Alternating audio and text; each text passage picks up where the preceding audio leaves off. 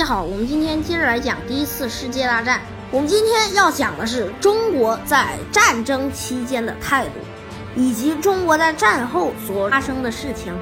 中国呀，在战前因为被帝国主义列强欺负，导致呢所有的民心都认为自己不行了，或者认为欧洲人比亚洲人厉害，这种想法是此起彼伏。而中国到底是怎么在战争中站队的呢？在一九一六年，战争已经进入白热化阶段时期，日本和德国一个是同盟国，一个是协约国。日本在一战的时候是协约国阵营的，所以呢，日本就希望中国人能把德国人给赶出青岛。但是德国人很强硬啊，青岛是我家，你要是敢过来，我就用海防重炮把你的船和部队都给轰沉。呢，就使得中国政府分成了两派，以当时大总统黎元洪那一派为首的，主张亲日，就是亲近于协约国。不是这个协约国运气好，但是以总理段祺瑞为首的呢，甚至都要加入同盟国。为什么呢？段祺瑞就认为啊，一开始德国人是有优势的，不像后来在一九一八年德国人被暴脆。一开始德国人是有优势的呀，而且德国人更强大，一直打胜仗。段祺瑞就想加入德国，但是黎元洪认为协约国以后会有好运，因此双方又争执不下。中国呢，甚至都策划出了对德反击的部队，但是也有一部分人呢，策划出攻打协约国的部队。当时北洋啊，其实是一块肉。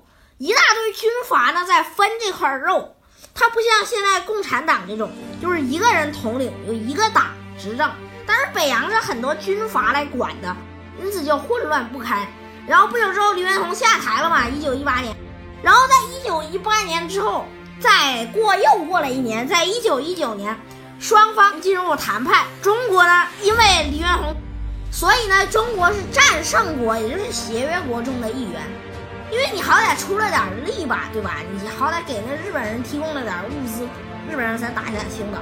而且你还是比较配合协约国的嘛，因此中国人就去了法国巴黎的会议，商讨呢应该怎么处置德国。中国代表一开始态度很强硬啊，说中国之前青岛的所有利益被德国人占了，必须得还给中国人。那么德国人是没办法了，因为你战败了，你也没办法说呀，就任人宰割吧。日本人就不同意了。我说我费了那么几千人打下来的青岛，我那几千烈士的生命不能白流啊。于是日本人也要求得到青岛，然后就争嘛。但是不知道是谁就在那个条约上签了一个卖国文件，现在到今都无人知晓。而这个。之前那林徽因他爸就到处乱宣传嘛，完了就引发激烈的五四运动。这个当时段祺瑞已经当上总理了，就特别强硬，他是强硬派的嘛。就那五四运动就蔓延到北京，学生就跑到天安门游行，段祺瑞打死了几个学生。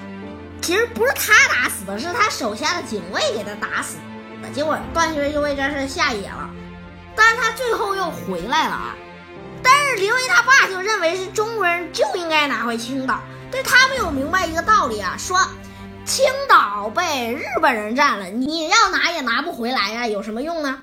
你总不能商讨着去进攻日本。哎，这个真的有人策划哎，有人策划就说怎么办呢？烧日本人大使馆去，就准备呢，连那个日本在青岛的所有的那些炮台什么的都一锅端。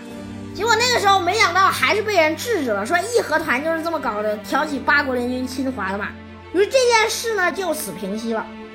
那日本人不满足啊，一路呢准备向东北扩张。当时啊，东北是归奉系管的嘛，奉系的军阀张作霖嘛，也号称东北王，他们家就在东北已经站稳脚跟了。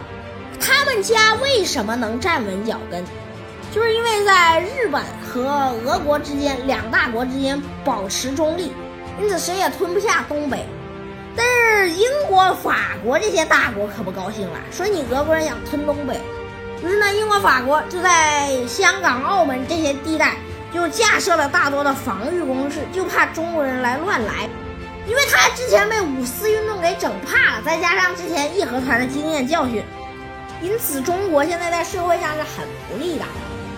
呀，你一开始就拒绝日本人签字，但是日本人出的力，人家死了几千人，中国就没死多少人吧，也没有损失多少钱，因为你中国对德参战军一直到德国人被打输了才没有参战。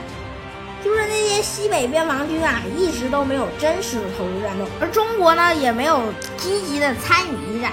虽然说呢，可能有一部分华工吧，在战役中牺牲了，可是呢，这场战役呀，没有改变中国什么大的问题。例如青岛，青岛只是换了个主人，而东北那边呢，还是归俄国人和日本人互相盘踞着站着，谁呢也没有捞到好处。